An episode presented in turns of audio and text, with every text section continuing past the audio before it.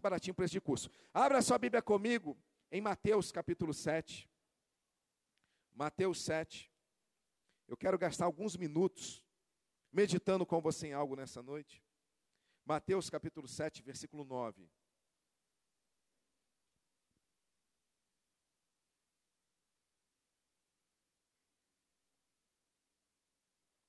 Diz assim, ó: Qual dentre vós é o homem que se porventura o seu filho te pedir pão, você vai dar uma pedra?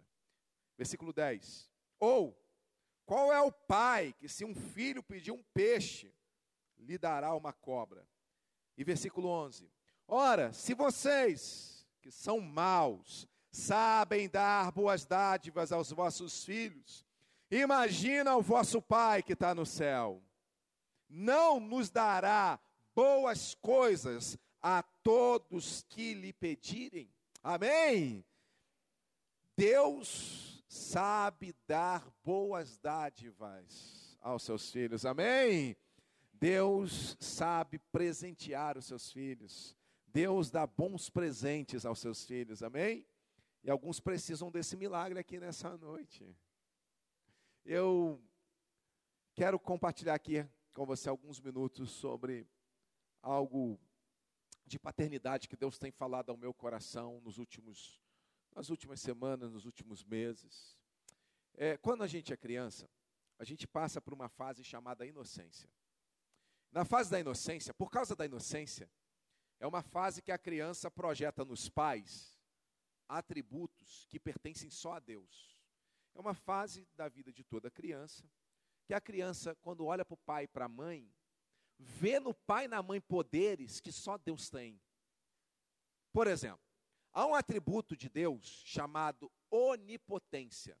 Só Deus é onipotente. O que, que significa onipotência? Oni tudo. Potência, poderes. Onipotência é o poder de fazer todas as coisas. Só Deus é onipotente. Crianças passam uma fase que, por causa da inocência de criança, quando olha para o papai e para a mamãe, vê papai e mamãe pode tudo. Quer um exemplo? Criança, quando vai no shopping, vai numa loja de brinquedo, aí vê aquele brinquedo caro, absurdamente caro. Porque criança nunca pede aquilo que você pode comprar numa loja de brinquedo, ela sempre pede aquilo que você não pode comprar. Já reparou? E você já viu que quando a criança está numa loja de brinquedo, ela pede sem vergonha? Ela pede sem timidez, ela pede completamente à vontade. Sabe por quê? Não é porque ela não sabe o valor das coisas, pelo contrário. No coração dela, ela pede porque ela sabe que papai e mamãe pode tudo. Ela tem certeza, porque nada falta para ela. Quando ela está com fome no shopping, ela vê o pai pedindo comida e ele recebe.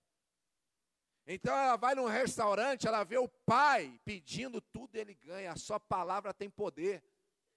Por isso que ela pensa: se papai pode tudo, eu vou pedir esse brinquedo. Ele vai chegar ali e falar assim: meu filho quer esse brinquedo. E ele recebe. Por isso que a criança não fica com vergonha, a criança não tem vergonha de pedir. Por quê? Porque ela tem a certeza que vai receber porque nada falta para ela. Seu filho, aonde ele estiver agora, ele não está preocupado se amanhã tem conta para pagar, se o boleto vai vencer. A criança agora está lá na salinha lá do, da, da criançada de dois anos, e nenhuma delas está lá ansiosa, preocupada, meu Deus, será que papai e mamãe vai me dar comida nessa noite? Isso nem passa na cabeça deles.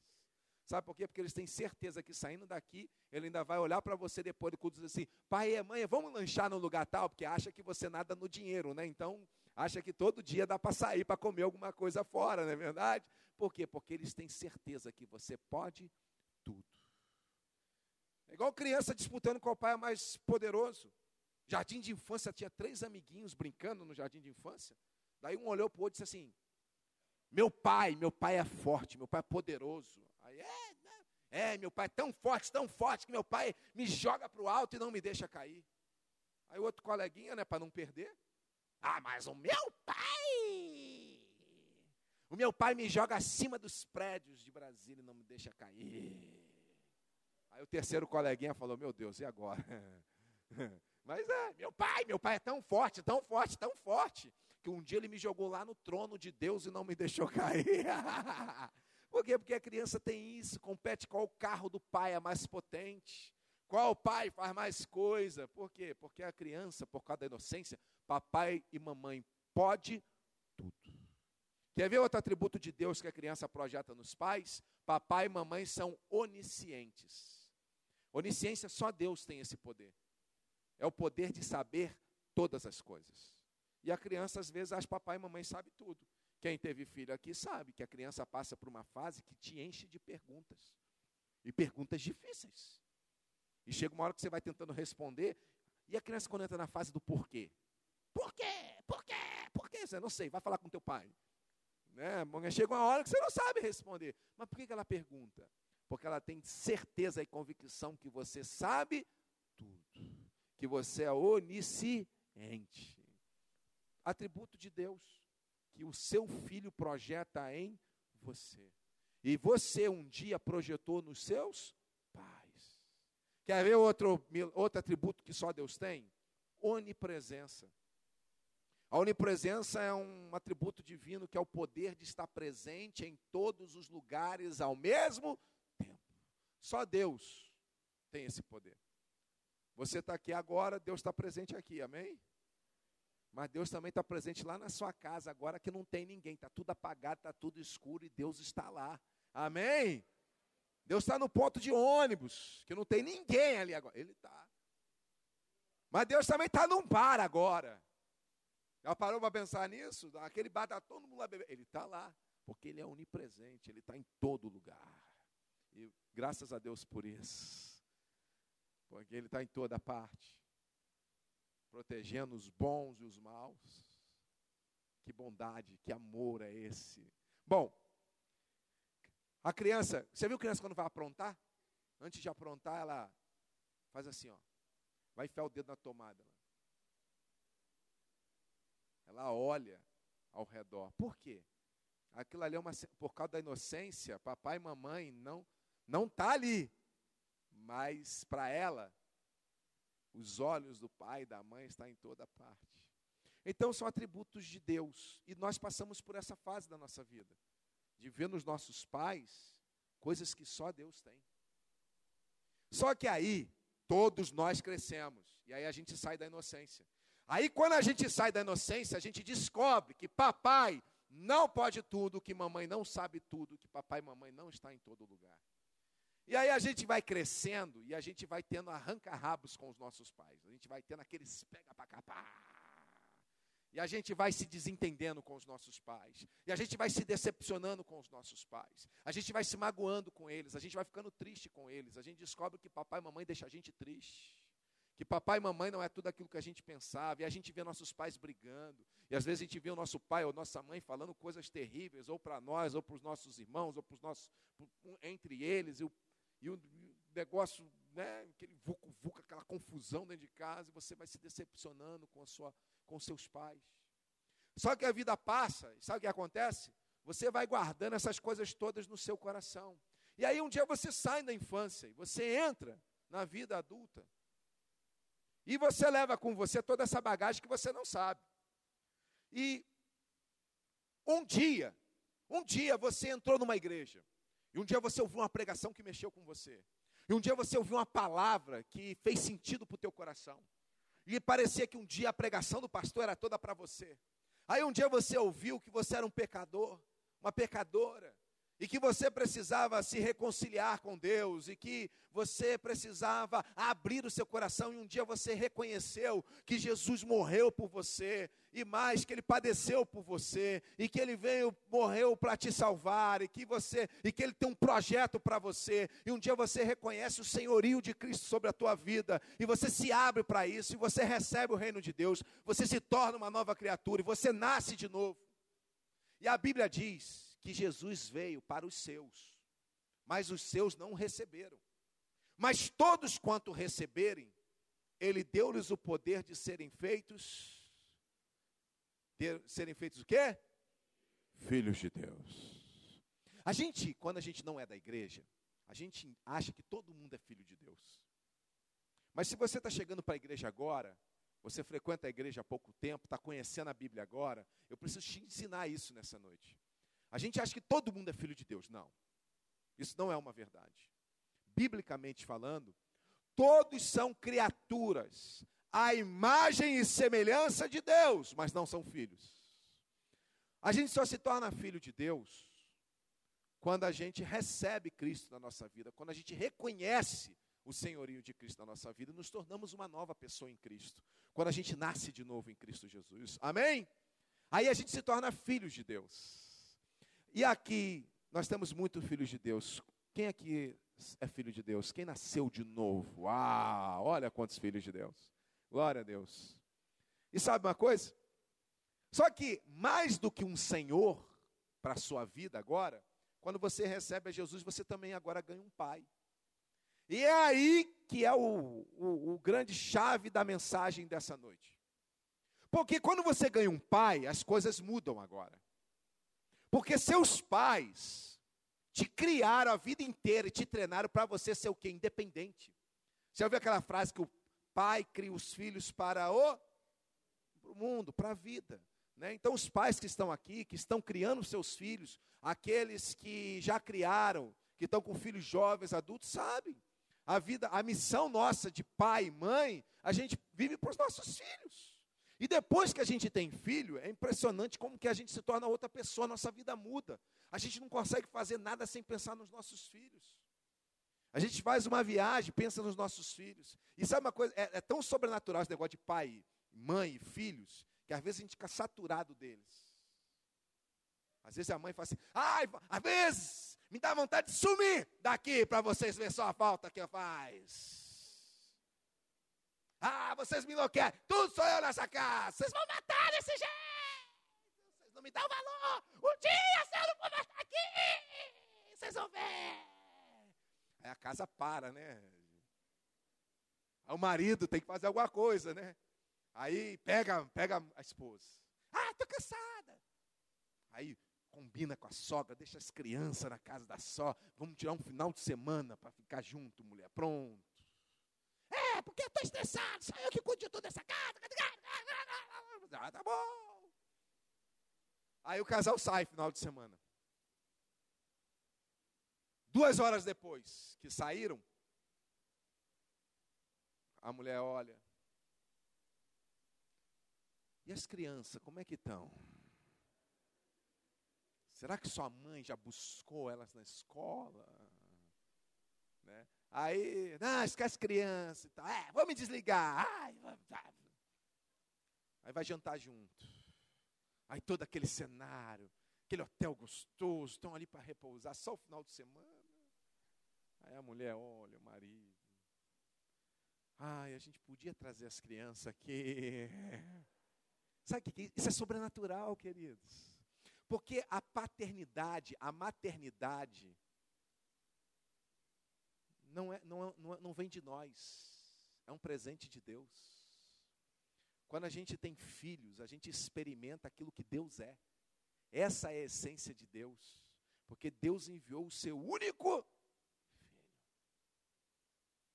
Olha que coisa tremenda. Deus é pai, é a essência dele.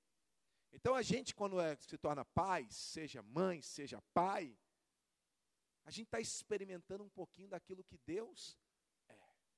Aí seu pai te treinou a tua vida inteira para você se tornar independente. Você aprende a vida inteira. Você nasce totalmente dependente, aí papai e mamãe ensinam você a tomar banho sozinho, escovar seu dentinho, separar sua A gente vai crescendo e vai aprendendo a caminhar sozinho. Um dia, todo mundo aqui, ó, um dia não podia sair de casa sozinho. Você lembra disso quando você era criança? Só podia sair acompanhado. Mas um dia os seus pais deixaram você sair sozinho a primeira vez. Com o coração na mão, meu Deus, mas não deixou. E se você mostrou maturidade, você ganhava mais independência. Ao ponto alguns aqui ainda morar com os pais e hoje não precisa pedir para sair. Só chega, mãe, estou indo para a igreja. Mãe, vai ter um retiro, eu estou indo. E você já ganhou essa liberdade de independência. Seus pais te criaram para isso. Aí agora que o negócio. Porque se tornar filho de Deus é bonito na, na teoria, mas isso complica na prática. Por quê? Porque se seus pais querem que você se torne independente, agora você ganha um pai que está no céu. E esse pai só espera uma coisa de você agora que está na igreja. Ele não quer que você se torne um crente de carteirinha. Tudo o que ele quer é que você se torne um filho, segundo o seu coração.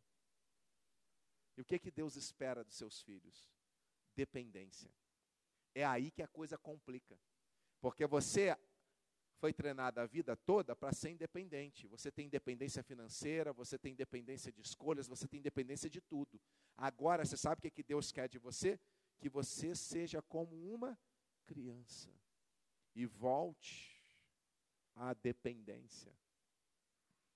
Então, no reino de Deus, maturidade no reino de Deus não é tempo de igreja. Você pode estar 30 anos na igreja e não ser maduro. Eu conheço um monte de crente que está na igreja que nem parece crente. E já frequenta a igreja há 15, 20 anos. Porque ir à igreja não te torna mais um cristão maduro. Não é também conhecer Bíblia. Eu conheço um ateu no Brasil, um professor chamado Leandro Carnal, um dos maiores palestrantes do momento no Brasil. Tem falado em todo lugar, na televisão, na internet, fazendo sucesso. Leandro Carnal conhece mais Bíblia do que eu. Só que tem algo. Ele se declara ateu. Ele conhece a Bíblia mais do que eu, mas não crê em Deus. Então, ah, nem sempre o conhecimento bíblico é maturidade. Como que eu mostro que eu sou maduro? Quanto mais dependente de Deus eu me torno, mais maturidade eu demonstro. Porque a maturidade do cristão está associada à sua dependência de Deus. Bom, um dia, eu tenho duas filhas, e um dia Ana Carolina, minha filha, perguntou assim: pai, para que, que a gente tem que ir para a igreja todo domingo? Porque, pai, se Deus a gente busca em casa, se Deus a gente busca em qualquer lugar, se a gente pode buscar Deus em casa, se eu posso sentir a Deus em casa como eu sinto na igreja, pai, para que, que a gente tem que ir para a igreja todo domingo? Se a gente também pode buscá-lo aqui. Eu falei, meu Deus, e agora, Senhor? Como é que eu vou falar? Eu queria uma resposta do céu para o coração da minha filha. Porque era um questionamento dela, eu precisava trazer uma resposta que calasse os questionamentos, que trouxesse para ela o um entendimento da importância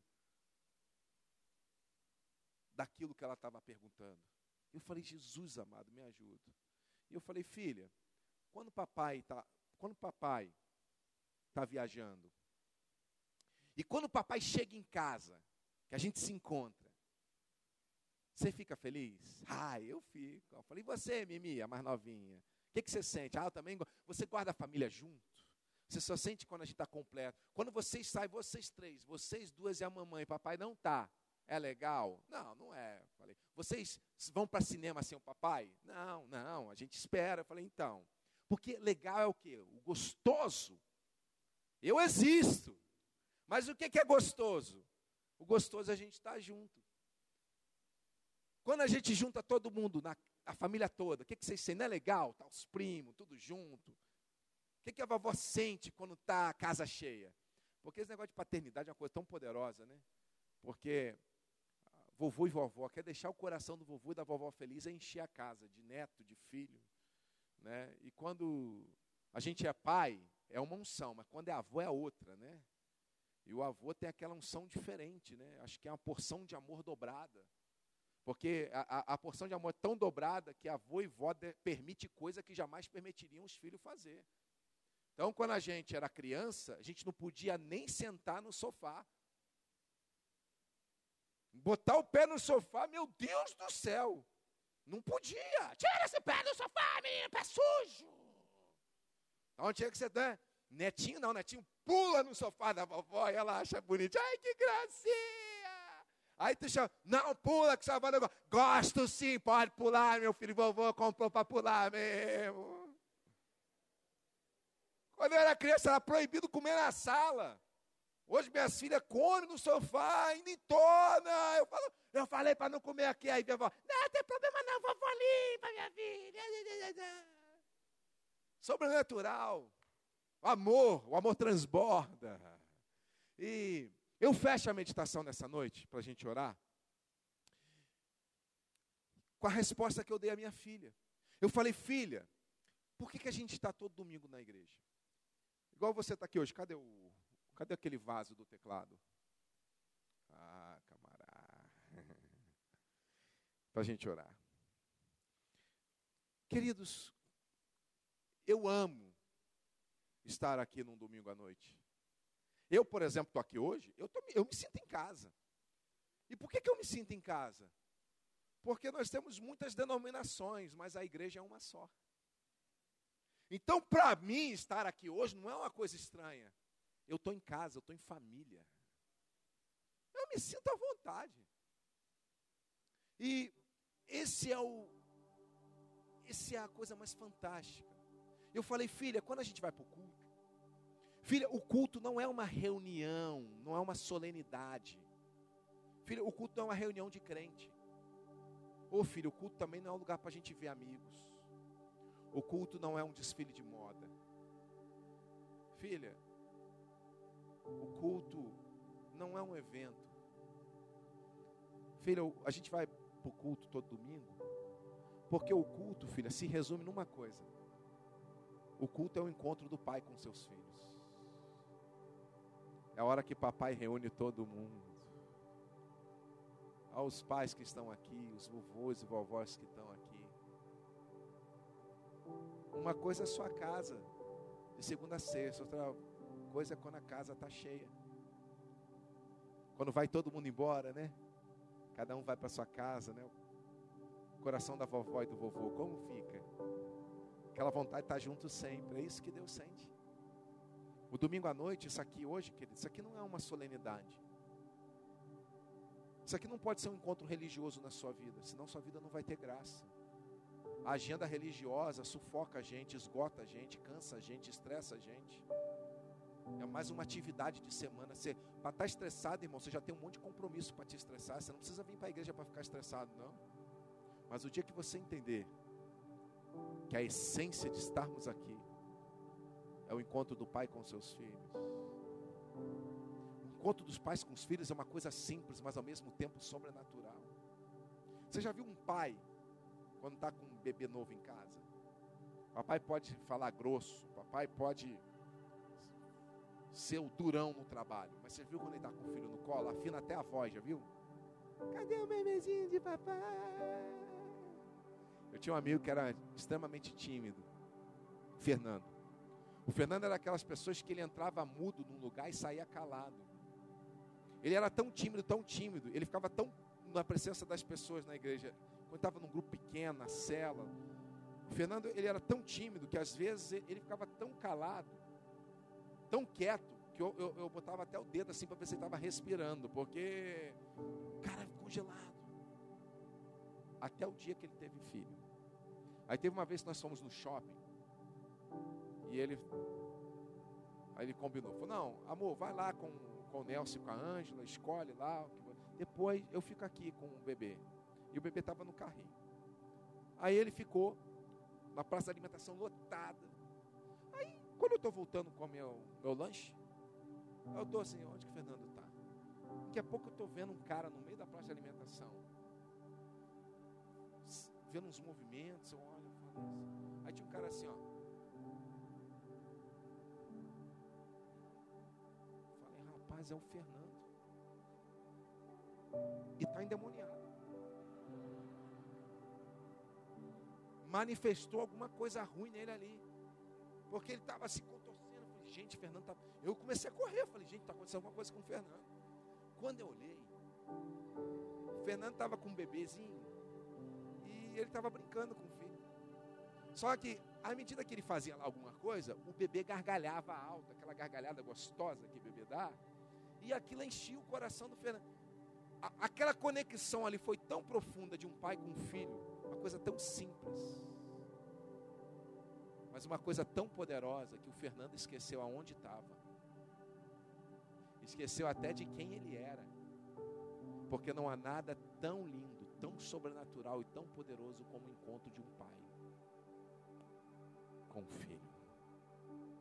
Transborda o coração. É sobrenatural, queridos. Você trabalha o dia inteiro. Quando você chega em casa, está com o bebê em casa, a gente vai correndo para o berço. A gente vai correndo pegar no colo o filho que a gente ficou o dia inteiro sem a criança. E chega em casa, tudo que a gente quer o filho no colo outra vez. Quem aqui é pai, mãe que nunca parou na, na porta do quarto e ficou só olhando seu filho dormindo? Já grande. Você olha aquela estirada na cama.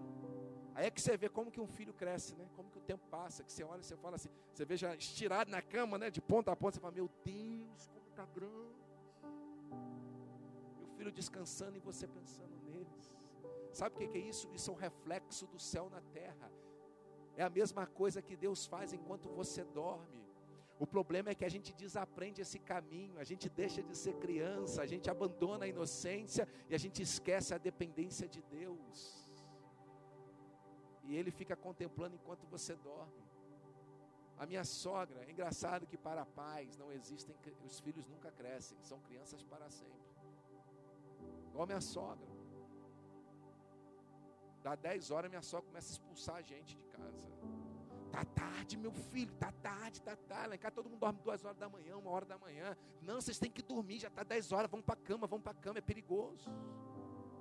Já desse eu fui sair com Ângela para alguma coisa, eu falei assim, meu filho, cuidado com a rua. Eu falei, tá bom, pessoal, tem 43 anos, eu vou olhar para um lado, vou olhar para o outro, na hora de atravessar, fica tranquila. Até hoje ela fala, crianças para lá, crianças para cá. Ou crianças. É assim que ela me vê, eu e Ângela, são duas crianças até hoje. Isso é sobrenatural, isso vem de Deus. O cuidado. Ih, meu Deus, e o vovô e vovó que está aqui, mamãe? O filho já casou. Mas você fica lá preocupada. Né? Lá em casa, lá, se a gente chegar em casa e não ligar para a sogra, minha sogra nem dorme. Mas já tem que. Mãe, cheguei em casa, tá, tá tudo bem. Assim já há 22 anos. Que é isso? Cuidado. É amor de mãe. Isso vem de Deus, não vem de vós. Isso é sobrenatural. O problema é que a gente cresce, irmãos, e a gente perde. Perde a essência do cuidado de Deus, a gente desaprende o caminho da dependência. É igual criança correndo em festa de aniversário. Mamãe que está aqui sempre perequeta sua filha todinha, bota aquele vestido lindo para ir para a festinha do amiguinho. Ou pega lá seu menino, né? Veste ele, bota bermudinha, roupinha para dentro, tênisinho novo, tudo limpinho, cabelinho penteado, perfumadinho, vamos para a festa. Dez minutos depois, quem já está todo suado, com as roupas para fora, descalço. Aí a mãe, ai, bebe o um negócio aqui, você está correndo para lá e para cá. Não, não quero, mãe. Quer sim, vai comer um salgadinho aqui, você não comeu nada. Aí a mãe arruma de novo, senta aqui um pouco, não sei o quê cuidado.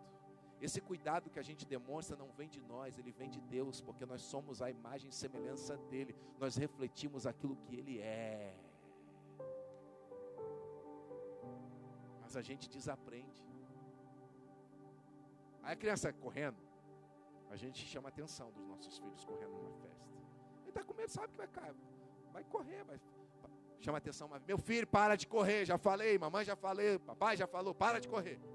Daqui a três minutos que ele está correndo de novo. Aí você chama de novo. Para de correr, obedece. Você vai cair. Tempo, daqui a três minutos. Quem está correndo de novo? Daqui a cinco minutos.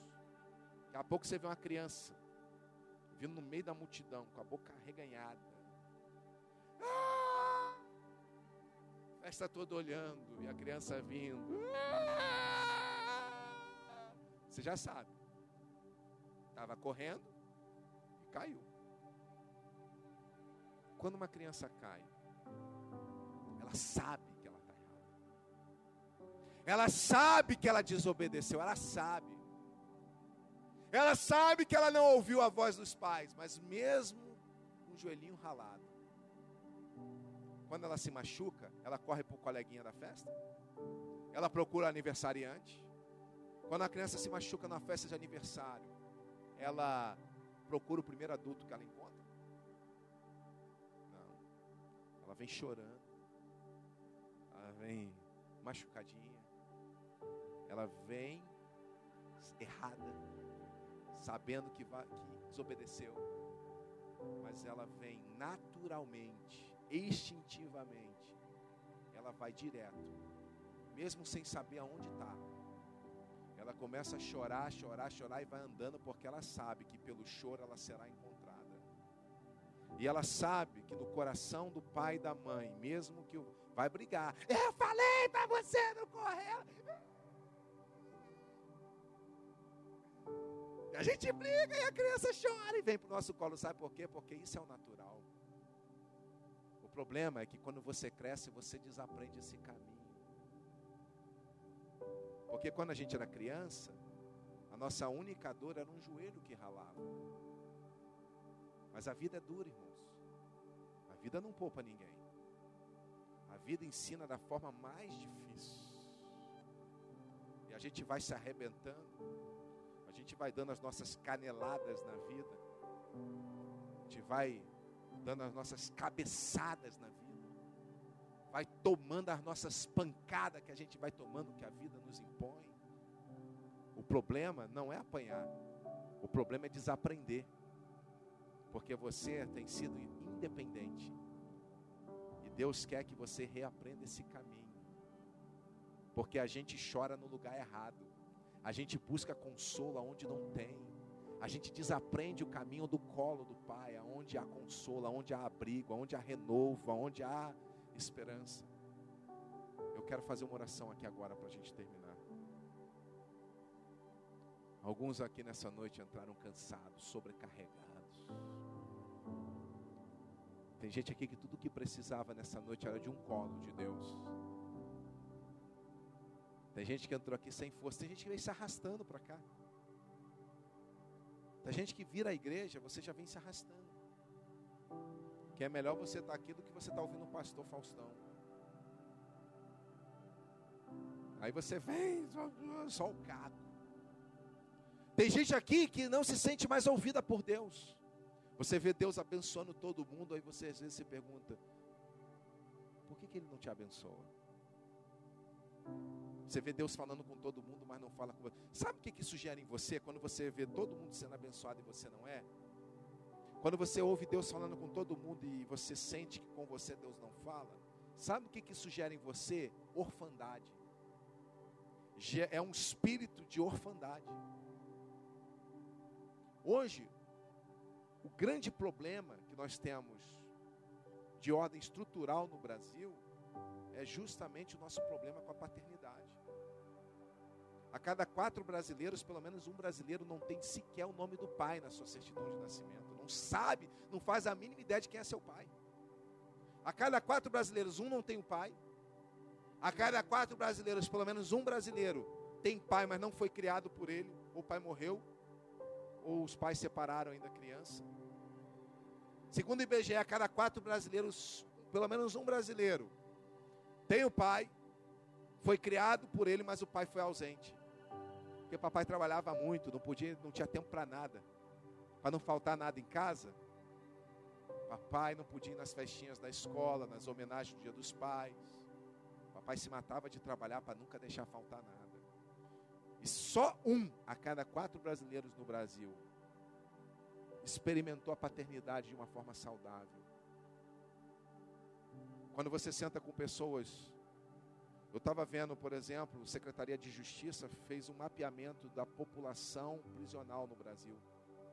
Aí eles descobriram que não sei quantos por cento era de negros, X por cento vinha de, era, vinha de pobres.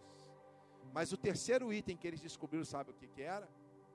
Que tipo assim, setenta e tantos por cento das pessoas que estão presas não tinham uma boa referência paterna.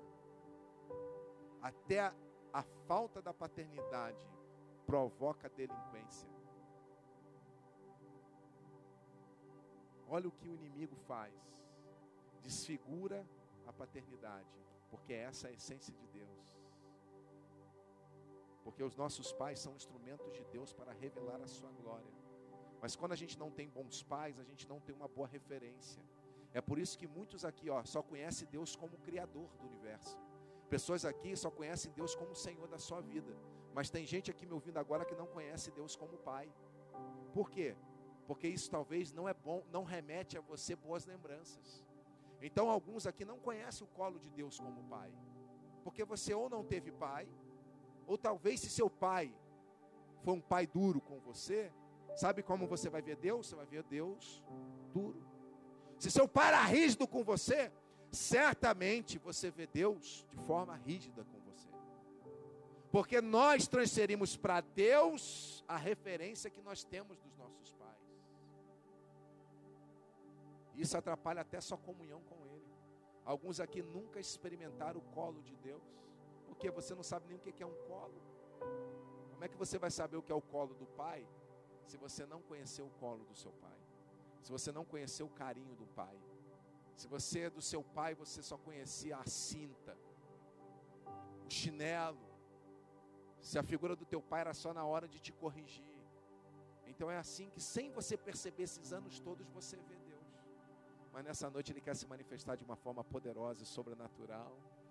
Ele quer se curar suas, sua, suas mazelas, curar suas dores, limpar suas feridas tirar esse peso que você carrega. Hoje nós vamos fazer uma oração aqui agora. Pela manifestação da presença da paternidade de Deus, amém? Feche seus olhos um minutinho. Espírito Santo, agora há uma obra que o homem não pode fazer. Obrigado por esse tempo. Obrigado por cada um que está aqui, Jesus. Mas, Jesus, eu, em teu nome eu peço. Assim como o Senhor revelou Pai aos discípulos. Jesus, assim como o Senhor apresentou aos discípulos, o Pai nosso que está no céu. Jesus, eu te peço, manifesta, apresenta a paternidade de Deus aos corações aqui nessa noite, para que não sejamos os mesmos. Continua com seus olhos fechados. Se essa mensagem faz sentido para você nessa noite, se você entrou aqui nesse lugar e tudo que você precisaria, se você reconhece que precisaria do colo de Deus, se você reconhece nessa noite que hoje você precisaria do, do carinho de Deus, do afago de Deus, se você entrou cansado, sobrecarregado e você deseja um refrigério para sua alma nessa noite, eu queria pedir que você ficasse de pé aonde você estiver, para nós orarmos juntos agora. Se essa palavra tocou o seu coração, fique de pé onde você estiver.